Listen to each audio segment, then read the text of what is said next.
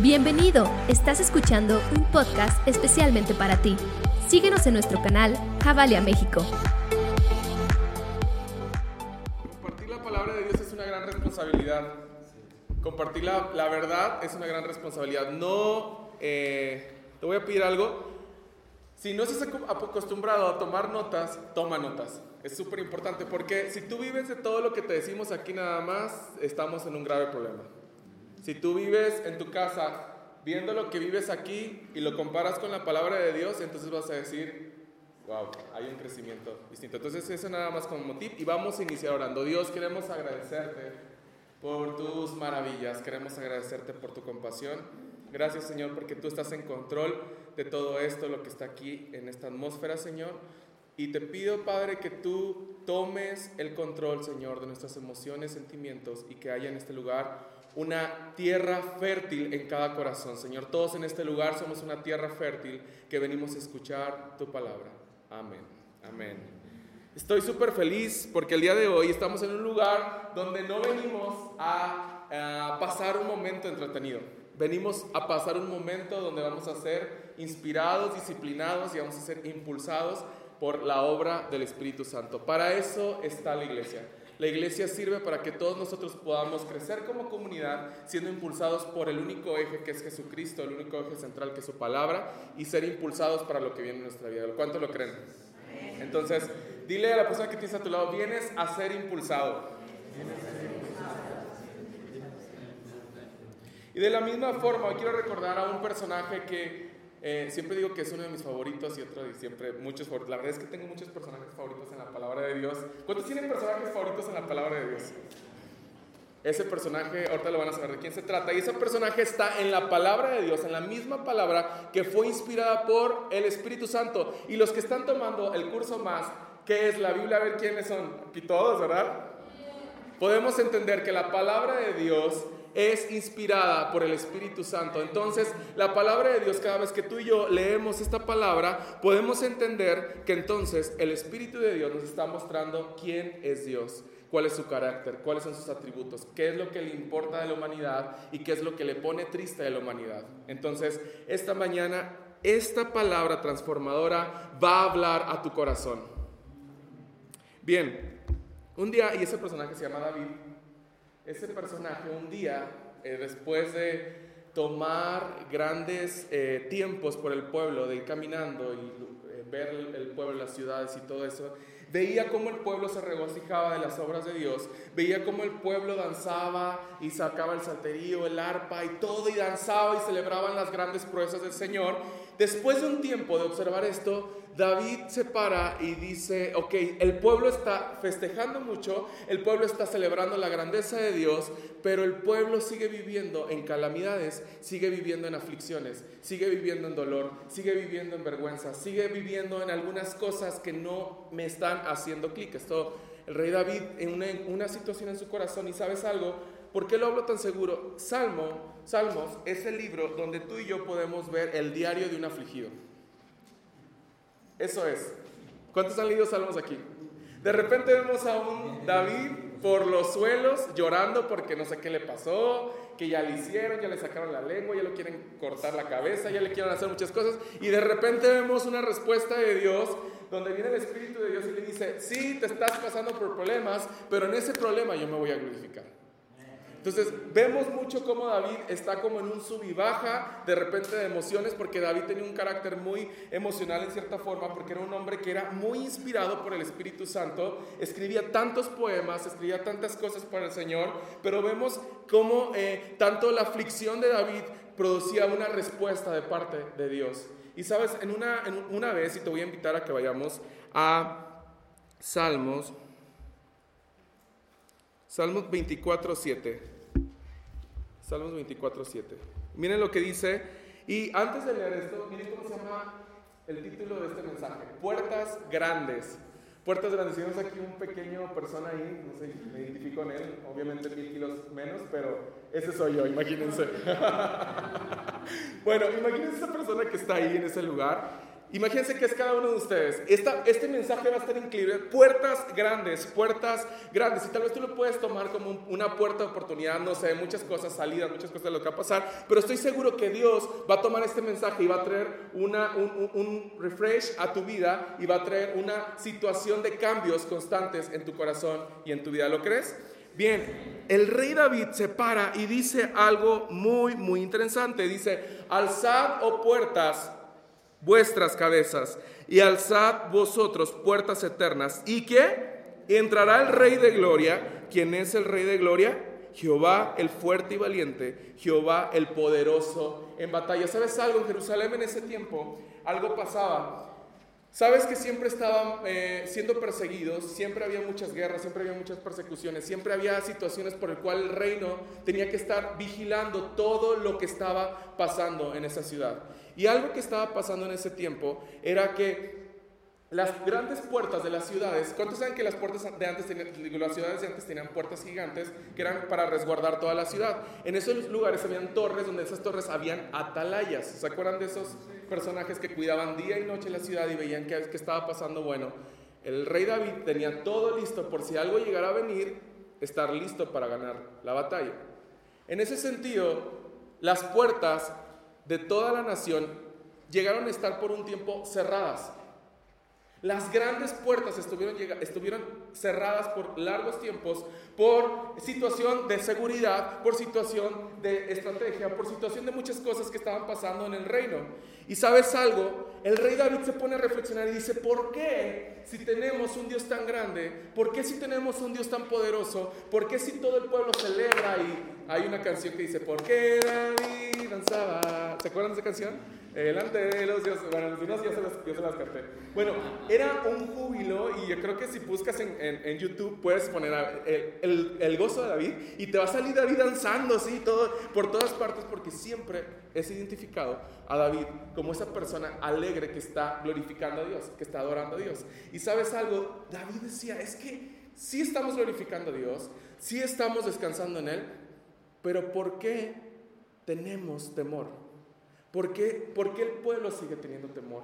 ¿Por qué el reino sigue teniendo temor? ¿Por qué sigue preocupándonos lo que va a pasar? Y dice, ¿sabes qué? Es momento de alzar nuestras cabezas, de ver las grandes puertas, de ver que el Eterno quiere entrar a este lugar. Así que vamos a abrir las puertas de este lugar y vamos a hacer que todo el Señor, todo el poder del Espíritu Santo entre a esta ciudad, la inunde y todos juntos vivamos lo que tanto cantamos. Y dice, alcen puertas, abran puertas de par en par, que el Rey de Gloria está por entrar a esta ciudad.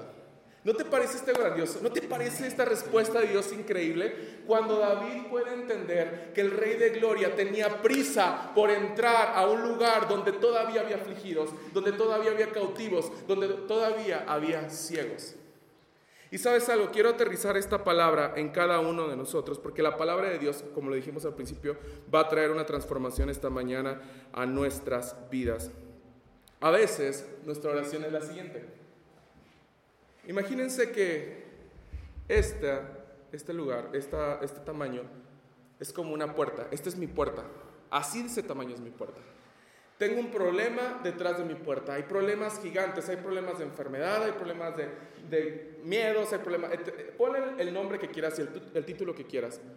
Te sientes solo, te sientes enfermo, te sientes incomprendido. Incomprendido. Sientes muchas cosas que están pasando en tu alrededor. Y sabes algo que hacemos en lugar eh, de decirle algo diferente a Dios, decirle a Dios con majestad lo que está pasando es, Dios, te pido por favor que entres a mi pequeña puerta y lo que puedas hacer, tú hazlo. Señor, esta es mi puerta, así que te pido por favor que sea chiquito, que entres por esa puerta y que transformes todo lo que está dentro. Si tú puedes, Dios, toma el control de esas cosas. ¿Sabes qué Dios te está diciendo? Eso me estás enseñando. Esa puerta quieres, en la cual yo quieres que yo entre. Este Dios de majestad, quieres que realmente entre por ese pequeño lugar. Quieres realmente limitar todo lo que yo soy a un poder pequeño. Esa va a ser nuestra respuesta. Esa va a ser nuestra respuesta de parte de Dios. Yo tengo muchas cosas que hacer con tu familia, yo tengo muchas cosas que hacer con tu matrimonio, yo tengo muchas cosas que hacer, pero tú me estás limitando a lo que tú crees, a tus heridas, a tu menosprecio, a lo que te pasó, a lo que fue, a lo que te hicieron, a lo que dijeron de ti, a los que no creyeron en ti. ¿Cómo quieres que el Dios de majestad entre en un lugar así cuando Dios te pide, estás celebrando los domingos, tú eres grande, poderoso y estás ahí diciendo muchas cosas, juntos lo decimos y sabes qué pasa? Llega el momento donde nuestra fe se está empezando a hacer de una manera racional, de una manera limitada. Es que es mi problema tan grande que solamente no sé quién pudiera cambiar estas cosas. Y sabes algo, tú y yo decimos cada rato, Dios es poderoso. Dios es grande. Para otros, pero para mí no. Ups. Dios puede solucionar estas cosas para otros, para mí no. Si Dios abrió los mares para otros, yo no lo vi. Si tuvieras fe como un granito de mostaza, tú le dirías a esa montaña que se mueva para ellos, para el pueblo de Israel. Cantamos lo que dice ahí. Pero para mí no. A ver, ¿cuándo voy a ver una montaña moverse? Estoy 100% seguro que tu, que tu montaña la tienes enfrente y has estado luchando tanto con esa montaña que no se ha movido. Y no te voy a decir que es por tu falta de fe. Y no te voy a decir ni te voy a decir, no, mira, es que tienes que hacer así. ¿Sabes qué te voy a decir? Es momento de celebrar la grandeza de Dios en medio de tus problemas. Es momento de cantar y decirle a nuestra mente y decirle a nuestro corazón que Él es grande, es poderoso y que no importa lo que mis ojos estén viendo, yo no estoy aquí para complacer al hombre, estoy aquí para adorar a mi Dios. Y si para eso nací, gloria a Dios. Y si voy a pasar tempestad, gloria a Dios, yo nací para, para, para cumplir el propósito de Dios. ¿Lo crees? Y no significa que vas a vivir una vida mal. Cuando adoras en espíritu y en verdad, realmente tu corazón, tu alma, tu cuerpo, tu espíritu y todo lo que tú eres están en sintonía de tu Creador y están funcionando para lo que fueron creados. Y sabes, ahí está el placer de vivir. Dios va a mover montañas. Dile a la persona que tienes a tu lado, Dios va a mover montañas. Dios va a mover montañas. Hoy el deseo de Dios es desafiarte. El deseo de Dios es desafiarte. Dios no quiere que termine este servicio, este mensaje, y diga, sí, lo voy a hacer, diabetes, te fuiste. Dios quiere que celebres que ya lo hizo. Dios quiere que celebres que Él ya restauró. Dios quiere que celebres que Él ya hizo el milagro. No sé si esto te pone súper feliz, pero yo estoy hablando y digo, ay, sí es cierto, Dios ya lo hizo. Tengo tantas cosas en mi mente en este momento en las cuales yo, mi, mi cuerpo dice, no vas a poder. Mi mente dice, no vas a poder. ¿Y sabes qué le estoy diciendo en este momento a mi espíritu? Dios ya lo hizo y por eso lo alabo, por eso lo exalto, por eso canto, por eso grito, por eso hago todo lo posible porque tengo un Dios vivo. Me reúno el domingo para celebrar la vida de Jesús porque Él resucitó, porque Él es vivo, porque Él está fuerte, porque no le importa cuán grande sea tu problema. Dios tiene todo el poder. Dale el control a Dios. Dale el control a Dios. Y sabes algo, cuando nosotros llegamos a Querétaro hace tiempo, escuchamos muchos comentarios. Querétaro ocupaba uno de los primeros lugares en brujería, en hechicería, en magia negra, ta, ta, ta, ta, ta, ta. Más que pueblitos que ustedes puedan ver en Veracruz y que no sé qué. Querétaro ocupa uno de los primeros lugares en brujería. Querétaro ocupa uno de los primeros lugares en división de iglesias cristianas, evangélicas. Querétaro ocupa uno de los primeros lugares en iglesias secas, en iglesias donde han luchado durante muchos años y las iglesias no crecen las iglesias no son fructíferas, la gente está enferma, hay un círculo vicioso. ¿Sabes por qué? Porque nosotros como iglesia le hemos dado autoridad a algo que no debe de existir. A algo que no tiene poder sobre nosotros. Cuando llegamos a este lugar y íbamos pasando David y yo ah, en un jeep, ¿cuántos conocían el jeep? Eh, íbamos pasando a la, ciudad, a la ciudad de Cuernavaca, Morelos, porque ya estuvimos estudiando nuestro, en nuestra escuela de teología. Y íbamos pasando por aquí y yo venía viendo y dije, Dios, este lugar es tan grande. Yo recuerdo, yo soy, tengo, les voy a confesar algo, ¿va? ¿De aquí no sale? Oren por mí por esto. Tengo, en verdad, me pone muy, eh, no nervioso, sino ansioso ver mucha gente y muchos carros. Y cada vez que vamos por carreteras me pongo como, ah, como ¿sí me explico? ¿Sí puedo expresarlo? Yo creo que, ¿cuántos se identifican conmigo?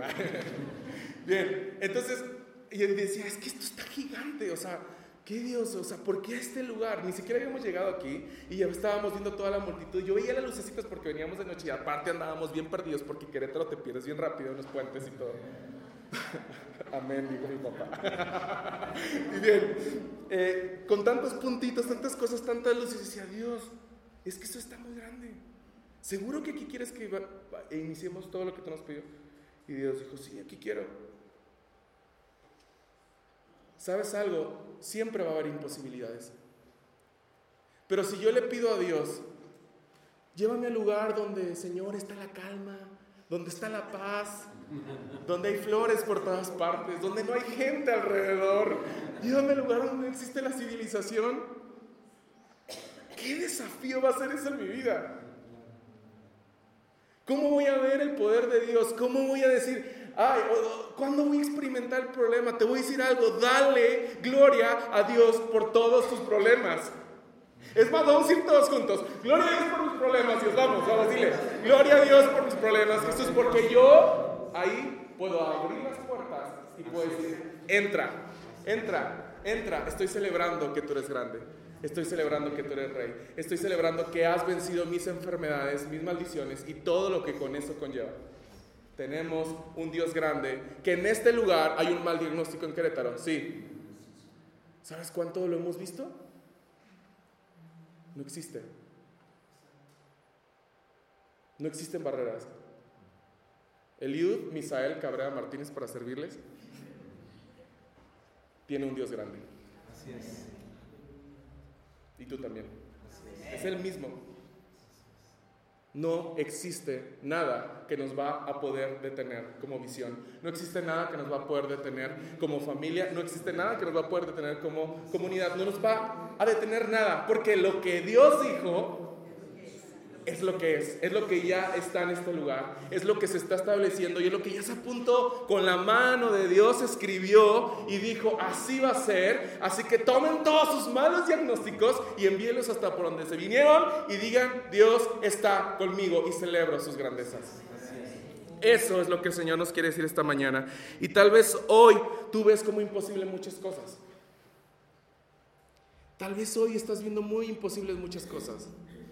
Hace, eh, no sé si recuerdo que la semana pasada Sara comentó su mensaje, eh, podemos decir que Dios hace grandes cosas, pero cuando se trata de nosotros no, no creemos. No lo vemos. Oiga, tiene diabetes. voy a morir. Así murió mi tía. Se me van a caer todos los dientes. Me va a quedar ciego. Oh, pelo.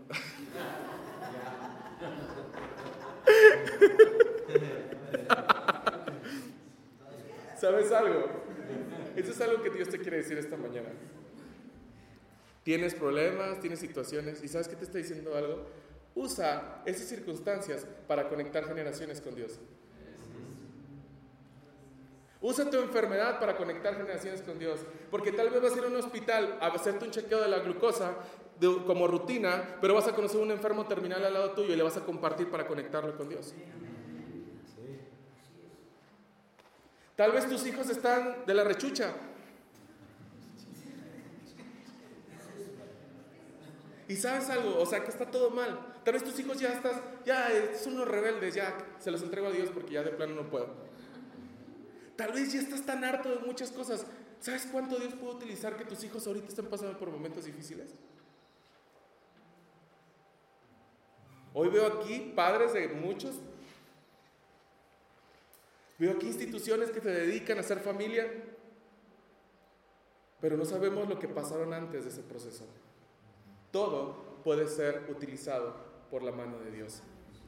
Nada es imposible para Dios. Por favor, cree lo que te estoy diciendo, cree lo que la palabra de Dios te dice, alza puertas, alza tu cabeza, perdón, alza tu cabeza, mira lo grande que es la puerta, así de grande y más, yo seré en medio de tu problema. Así o más grande, yo haré que el corazón del hijo vuelva a los padres y de los padres a los hijos, que los esposos y las esposas se amen, que toda la familia celebre la victoria de Cristo Jesús. Él es mi Dios, Él es mi Rey, Él es el que todos esta mañana nos quiere decir, yo estoy contigo. Ya, deja de sufrir. Deja de pensar que es imposible. Esto es algo que Dios está hablando. Así que, ¿sabes qué voy a hacer? Me voy a preparar y voy a abrir la puerta y voy a hacer y le voy a decir, Dios, entra en medio de la rebeldía de mis hijos. No le pidas a Dios, Dios, tengo una puerta chiquita. Ay, si tú puedes, pues échame la mano con mis hijos. Dios, me estoy muriendo. Ay, si tú puedes, pues sáname. Dios, tengo puertas grandes porque tú vives en mí. Y no importa lo que me dijeron, no importa lo que me estén diciendo, Dios, tú vas a entrar en medio de mi problema y me vas a saciar y me vas a enseñar que para ti no hay nada imposible. He visto milagros suceder y Dios te quiere decir algo, tú tienes que experimentar tus milagros. Tienes que experimentar tus milagros. No vivas de la fe de los que estamos aquí al frente. Vive de tu fe. Me encanta eh, el eslogan de la Fundación Faith and Hope que dice, vive la fe, comparta la esperanza. Vive la fe. ¿Sabes cuánto hemos vivido la fe? Mucho, pero ¿sabes cuánto nos falta? Muchísimo más. A medida que vayamos viendo cosas suceder, van a venir cosas más imposibles para nuestros ojos. Y eso imposible, Dios lo va a destruir y lo va a cambiar por algo posible. Ese es nuestro Dios. Su palabra lo dice. Él quiere que nosotros nos demos cuenta en todo momento que estamos disponibles para poder abrir esas puertas de par en par. Él quiere hacer milagros. Mira, muy seguido se nos olvida los milagros de Dios. Es más, la palabra de Dios en el Génesis, que nos dice, en el principio Dios creó los cielos y la tierra. ¿Va? Génesis nos está recordando que Dios creó los cielos y la tierra. Más que decirnos cómo lo creó, Dios está diciendo, te creé para mí y todo lo que hice lo hice para mí. Tú fuiste creado por mí, ¿ok? Somos creación de Dios, principio universal, somos creación de Dios. Y luego nos vamos un poquito más para allá de la Biblia y encontramos los evangelios. ¿Cuántos saben qué son los evangelios? Mateo, Marcos, Lucas, Juan. Ok, empezamos a ver la vida de Jesús. Empezamos a ver la primera Navidad, el primer momento donde Jesús nació y nos enseñó que solo por su gracia, solo por su sangre tenemos vida eterna. Tenemos que recordarlo todos los días porque todos los días pecamos, ¿sí o no? Tenemos que recordar cada momento que necesitamos conectarnos con Dios. Luego vemos el primer milagro donde el Señor llega a las bodas de Cana y hay un milagro sucediendo. Luego quiero explicarles este que sigue y en este me voy a detener. Luego vemos un milagro, el primer milagro de la iglesia en Hechos número 3. Y vamos a leerlo, por favor. Hechos 3.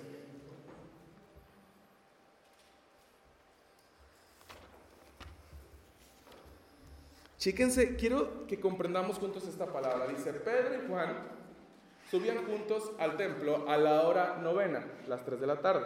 ¿Hechos 3.1? Sí, 3.1, a partir del 1 la hora de la oración y era traído un hombre cojo de nacimiento a quien ponían cada día a la puerta del templo que se llamaba La Hermosa, para que pidiese limosna de los que entraban por el templo. Este, cuando vio a Pedro y a Juan que iban a entrar en el templo, les rogaban que le diese limosna. Pedro con Juan, fijando él los ojos, le dijo, míranos. Entonces él les estuvo atento, esperando recibir de ellos algo. Mas Pedro dijo, no tengo plata ni oro, pero lo que tengo te lo doy. En el nombre de Jesucristo de Nazaret, levántate y anda. Y dice el 7, y tomando por la mano derecha, le, eh, le levantó y al momento se le afinaron los pies y tobillos y afirmaron, perdón, y saltando se puso en pie y anduvo y entró con ellos en el templo andando y saltando y alabando a Dios. Y quiero explicarte un poquito acerca de este increíble texto que está progresando de una manera increíble donde tú y yo vamos a poder identificarnos. Yo me identifiqué muchísimo. Dice, ¿sabes algo? Este cojo estaba en un lugar donde estaba pidiendo qué? Una limosna. En ese momento Jesús ya no estaba ahí. Jesús ya no estaba, estaban todos sus discípulos. Discípulos son aquellos que conocen en ese momento a Jesús, que caminaban con Jesús. Esas personas que estuvieron con él iban pasando a la hora novena, que eran las, las 3 de la tarde, para poder entrar al templo a hacer la oración. ¿Cuántos identificamos estos momentos? Ay, a las 7 de la tarde hay grupo H los lunes, cada 15 días. Ah, bueno, habían actividades. ¿Y sabes algo?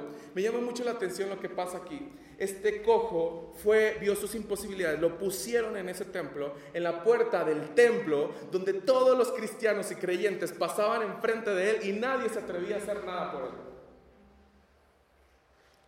Lo que me recuerda que muy posiblemente caigamos en afanes, caigamos en activismo, caigamos en muchas cosas, pero se nos olvide lo esencial de ser iglesia. No podemos pasar enfrente del cojo, ver su necesidad y no hacer nada. No podemos pasar por donde está el huérfano, verlo, ay pobrecito, y no hacer nada. No podemos pasar donde hay desesperanza, verlo y decir, ay no, pues pobre, se lo buscaron ellos. Tenemos que hacer algo y sabes como Jabalia, estamos listos para hacer esperanza en medio del oscuro. Como hijos de Dios, estamos listos para hacer luz en medio del oscuro. ¿Sabes algo? Me, voy a desmenuzar un poco este, estos versos. Y quiero decirte algo. No te confundas dejando tus imposibilidades afuera de este lugar. No te confundas porque vas a un templo, vestirte de elegancia, vestirte de muchas cosas, aparentar muchas cosas y hacer que si no pasa nada. La necesidad está para ir a Jesús. La oscuridad está para ser alumbrada. No confundas que tu proceso tal vez es tan grande que lo estás dejando ya afuera, al cabo tú ya dices, ah, eso ya no tiene solución. No te confundas, por favor. No lo digo yo, lo dice la palabra de Dios. Y espero que esté cayendo en tu corazón. Y tal vez puedes decir, no, yo no tengo nada. A mí me está, todo está súper bien. Tengo tu primer eh, prueba. Deja tu ego allá afuera.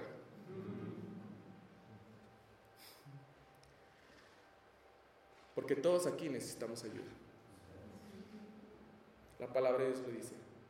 Yo necesito ayuda. Todos los días necesitas ayuda. Entonces, si piensas que no está pasando nada malo en tu vida y no es que pase algo malo, exactamente, el ego tiene que salir de este lugar. Porque necesitamos la ayuda de parte de Dios. Porque tal vez nuestra alma está coja y no podemos experimentar vivir adentro de la presencia de Dios, porque nos sentimos tan alejados, porque nos sentimos tan afanados, porque nos sentimos tan turbados, que tal vez decimos, es que eso de allá adentro es tan hermoso que yo no soy capaz de poder entrar a eso hermoso, porque mira cómo estoy. Me encanta ver este lugar personas llenas de defectos. Me encanta ver en este lugar personas que están ahorita cojas, me encanta ver en este lugar personas pálidas que se están muriendo porque necesitan ayuda. Para eso estamos. Para eso somos iglesia. Para eso existe la iglesia. La iglesia tiene que volver a ser ese punto donde la gente que está en el mundo pueda correr a Cristo y pueda encontrar salvación por medio de Él. No sé si te estás identificando con esto, pero yo me estoy identificando demasiado. No nos confundamos. ¿Sabes algo? Quiero aterrizar este mensaje en lo siguiente. Pedro y Juan conocieron todos los milagros de Jesús, ¿sí o no? Vieron tanto su poder, vieron tanto lo que Dios estaba haciendo. ¿Y sabes qué pasó? Ellos dijeron, wow, Dios es tan grande y Dios les dijo, tengan mi poder. Y ellos dijeron, lo voy a usar. Y ellos dijeron, ay, no puedo. Y luego después Dios les tuvo que reafirmar, claro que sí pueden, cabezones, lo tienen que hacer porque ustedes están conmigo. Yo les di mi poder para que ustedes puedan sanar enfermos, echar fuera a todos demonios. Dios le dijo, eh, Jesús le dijo esto a cada uno de sus discípulos. Era el perfecto momento para que Pedro y Juan no pasaran de largo y se detuvieran un poquito y, ay, a las tres de la oración, híjole, me van a regañar. No. No porque vengas a la iglesia y vayas a un grupo en casa, un grupo H, a curso más, vamos a ser súper santos, eso es parte de, pero no se trata de eso. Tenemos que funcionar para lo que fuimos creados, para hacer una extensión de los cielos aquí en la tierra. Jesús les dijo a sus discípulos, vayan, fructifen, hagan cosas que, realmente produzcan una, una, acción, que realmente produzca un impacto en la sociedad. Ya tienen mi poder, ya les di todo, hagan lo que tengan que hacer, yo estoy con ustedes. En ese momento, ¿qué fue lo que pasó? Como los hijos de Dios en ese momento no escucharon y no vieron la necesidad, la necesidad tuvo que hablar. ¡Ey! Dame, por favor. Dame, quiero. De repente Pedro y Juan se están con nosotros. Que, ya son las 3 del hombre. La comida, los frijoles. Los niños se van a enojar. No, no, ¿para qué, no, ¿para qué quieres? Problemas. Ok, voy a funcionar como iglesia. Se acercaron y le dijiste, ¿qué, ¿qué pasó? ¿Me puedes dar una limosna, por favor? ¿Me estás pidiendo una limosna a mí, que soy hijo de Dios? Pídeme más. Yo vi los milagros de Dios suceder en la tierra por medio de Jesucristo. Yo vi las cosas suceder. Yo vi que cuando una mujer tenía flujo de sangre, Dios no le dio una aspirina y no le dio no sé qué para que no saliera sangre. Dios le dio una sanidad integral. Yo vi a un Lázaro que cuando estaba muerto, Jesús dio aliento de vida y Dios en ese momento hizo lo suyo. ¿Cómo me estás pidiendo que solamente te dé una limosna? No, no tengo plata, no tengo oro, eso no tengo. Tengo algo muchísimo mejor que es eterno y se llama Jesucristo. ¿Cómo me siento identificado con eso? Dios, por favor, provéeme para unas bocinas. Dios provee para esto, Dios provee para esto, Dios provee para, Dios provee para la renta, Dios provee para la nómina, y que Dios y que mi esposa y mi esposo, y que Dios mis hijos. ¿Qué? ¿Me estás pidiendo eso? Yo voy a sanar esa situación desde la raíz y el ojo te va a quedar cuadrado. Amén. Es que mi carácter, Dios, por favor, es que mira, Dios, de tanto que te ha hablado y no me hace nada. ¿Qué? Tu carácter. Yo ya morí en una cruz para que tú fueras libre de tu carácter y no puedes dominar tu carácter. ¿Qué me estás pidiendo? Pídeme por las naciones. Pídeme para conectar generaciones con Dios que cambien el mundo. Eso me tienes que pedir. Ocúpate lo mío. Yo ya me ocupé de lo tuyo, es un chorro. Comienza a disciplinar tu vida. Es todo lo que tienes que hacer. Eso es todo lo que tenemos que hacer. Dios está pidiendo, ¿qué? Imagínate que es más. ¿Qué? Así, ¿qué? ¿Cómo de que no? Dijo un comercial. ¿Cuántas veces la hermosura se ha vuelto en, una, en un tapón de religiosidad? ¿Cuántas veces la hermosura se ha, se ha convertido en un filtro? Tú sí eres hermoso, tú no, tú sí, tú no, tú sí, tú no, tú sí, tú no, de Tilmanín de Pengüe. Y estamos ahí seleccionando todo, porque a Dios tiene que estar lo más bonito, la gente más bonita, la gente más... ¿Sabes qué? estás mal, mano, dijo Mariola un día, estás mal, mano. Estamos mal. Porque Eliud, Cabrera, Eliud Misael Cabrera Martínez, de lo vil y menospreciado, del lodo que estaba ahí zancochado, de ahí Dios me sacó. ¿Qué quiere Dios? Que metamos a los cojos a Jabalia cada domingo. Que vayas por tu vecino, que vayas por lo que quieras. Y dices, ay, este ya va a empezar, ¿qué quiere? Haz una revolución de amor donde tú estés. Que el mundo conozca que tú no eres una persona X, que eres una persona rescatada y que ahora tienes una identidad y tienes un propósito que Cristo Jesús te dio. Y tal vez mucha gente va a decir, pero ay, ¿qué estás diciendo? ¿Cómo vas a hacer? Si yo te conocí en el antro, si yo te conocí acá, yo te conocí acá. ¿Sabes? Sí, en ese antro la luz de Dios brilló y me sacó de lo vil y menospreciado. ¿Sabes qué feliz estoy? Me siento feliz. ¿Te estás identificando con esto? No importa qué tan complicado o quién te pueda juzgar, Dios ya te limpió. Dios ya te sanó. La acusación ya no existe. El dolor ya no existe. Deja de darle poder a lo que ya no tiene poder. Las cicatrices, las heridas sanadas por Dios producen una sanidad total. Y tal vez va a quedar una cicatriz ahí, pero sabes, es una cicatriz. Mira, esto que tengo aquí, esta plancha que tengo aquí, eso Dios me sanó. Esa, esa persona que me gritó y me ofendió, ¿sabes qué? Sí, un día lo hizo. Pero sabes, te, te la presento para que sepas que de ahí Dios me sacó y que Dios lo puede hacer también contigo. Las heridas no están para recordar, ay, pobrecito de mí, es que me duele, es que las heridas están para, para demostrar que Dios es grande, que Dios es fiel, que es momento de abrir las puertas de par en par y dejar que el Rey de Gloria pueda entrar.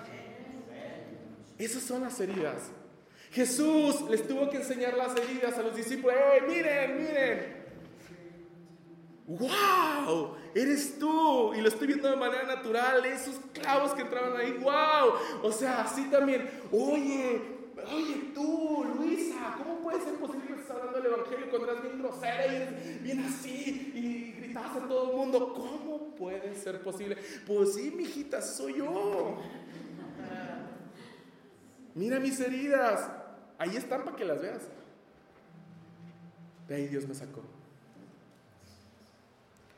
De ahí Dios lo hizo.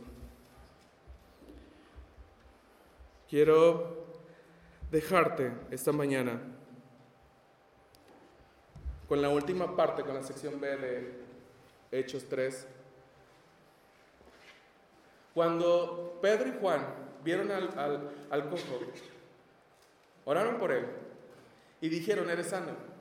Pero ¿saben qué pasó? En ese momento no pasó nada. Tuvieron que tomarlo levantarlo, y levantarlo. Imagino que Juan Pedro, si puede caminar, ¿por qué está haciendo? Sí, pero él sana en el nombre de Jesús. Y en ese momento, gracias Mariola, sus pies, sus piernas cobraron fuerzas. Tal vez el problema va a ser tan grande que vas a tener que arrastrarlo y jalarlo. Y vas a decir, ok, no quieres entrar al templo, no, no lo dejaba en este lugar, no quieres entrar a conocer tu identidad en Cristo, yo te voy a jalar y arrastrado y te voy a decir, tú eres sano en el nombre de Jesús. Y en ese momento la fe de esa persona va a ser activada y va a conocer a un Dios de milagro. Y tú te vas a quedar con los ojos cuadrados de ver la gloria de Dios. Para eso somos iglesia, para eso estamos aquí. Para eso tienes problemas en este momento, para decirles, mira, te voy a arrastrar hasta la presencia de Dios y ahí te vas a disipar.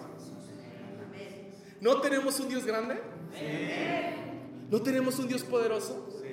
Es un Dios de maravillas. Así que cada vez que venga el problema a ti, dile, hey, te tengo una noticia. Te voy a presentar a mi Rey de Gloria. A ver si con él te atreves a hablarle como le hablas a mi mente. A ver si tú te atreves a guardar tu carácter o a ver qué haces.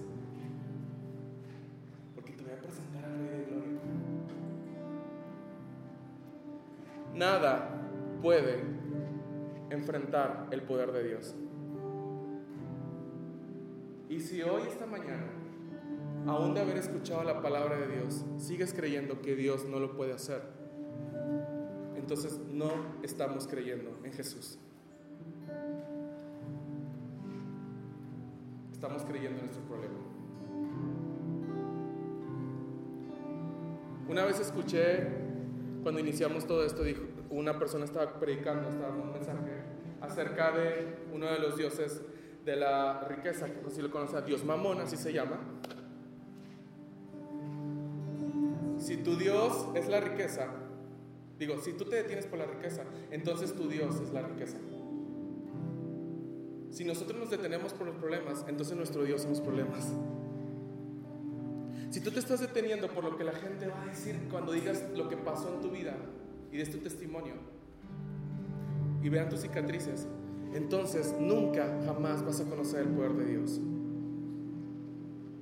Esta mañana te voy a decir algo con seguridad. El Espíritu Santo quiere sanar corazones en este lugar. Dios no puede hacer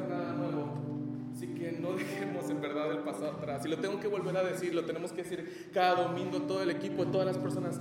Dios lo tiene que volver a afirmar en tu vida, porque se nos olvida muy rápido los principios de la palabra de Dios. Se nos olvida que tenemos un Dios grande, se nos olvida que tenemos un Dios que confundió al enemigo y se mataron entre ellos.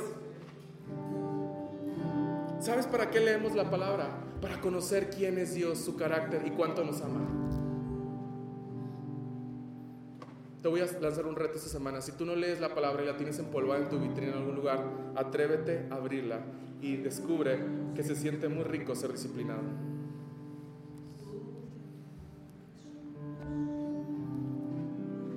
Dios esta mañana quiere hablar a tu corazón y sabes algo, hoy vamos a recordar algo hablando de principios, hablando de ¿Cómo debemos de recordar? Hoy vamos a recordar la sangre de Cristo y su cuerpo. Vamos a recordar el sacrificio de Jesús en la cruz del Calvario. Y para eso voy a pedir al staff que por favor nos ayuden a, compartir eh, este momento tan increíble, la Santa Cena.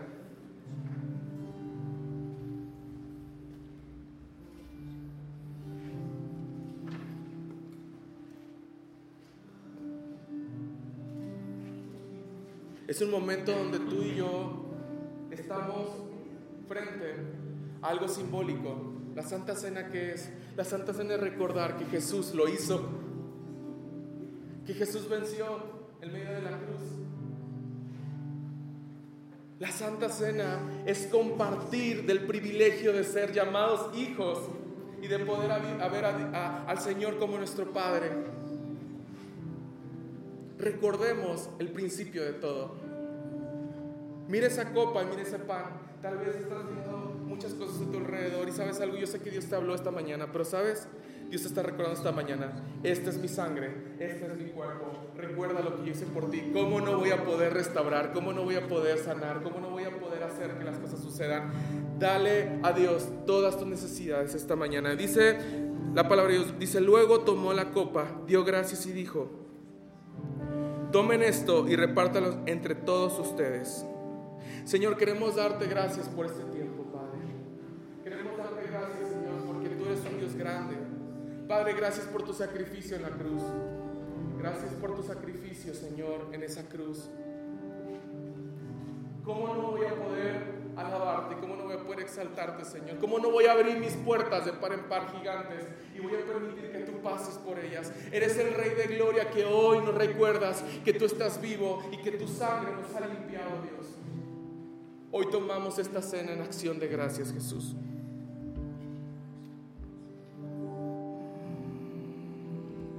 Hoy tomamos esta cena en acción de gracias. Oh, santo, santo,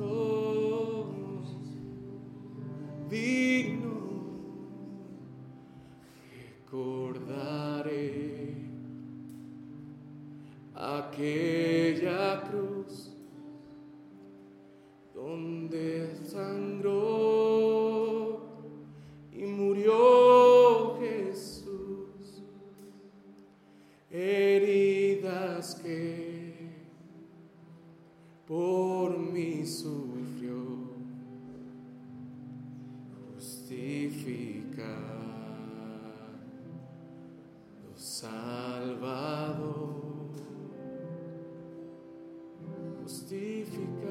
Salvador, justificado Rey. Dale gracias a Dios ahí. Dale gracias a Dios por su vida.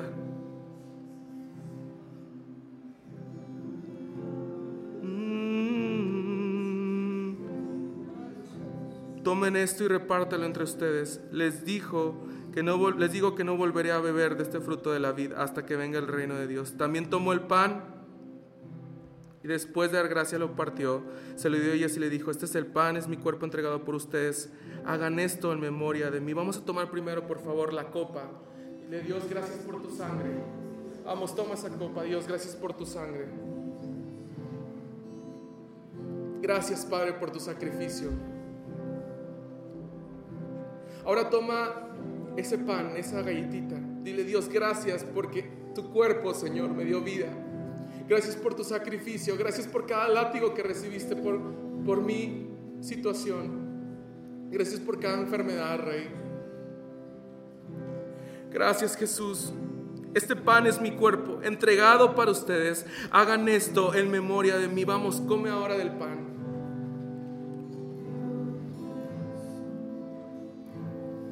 Heridas que por mí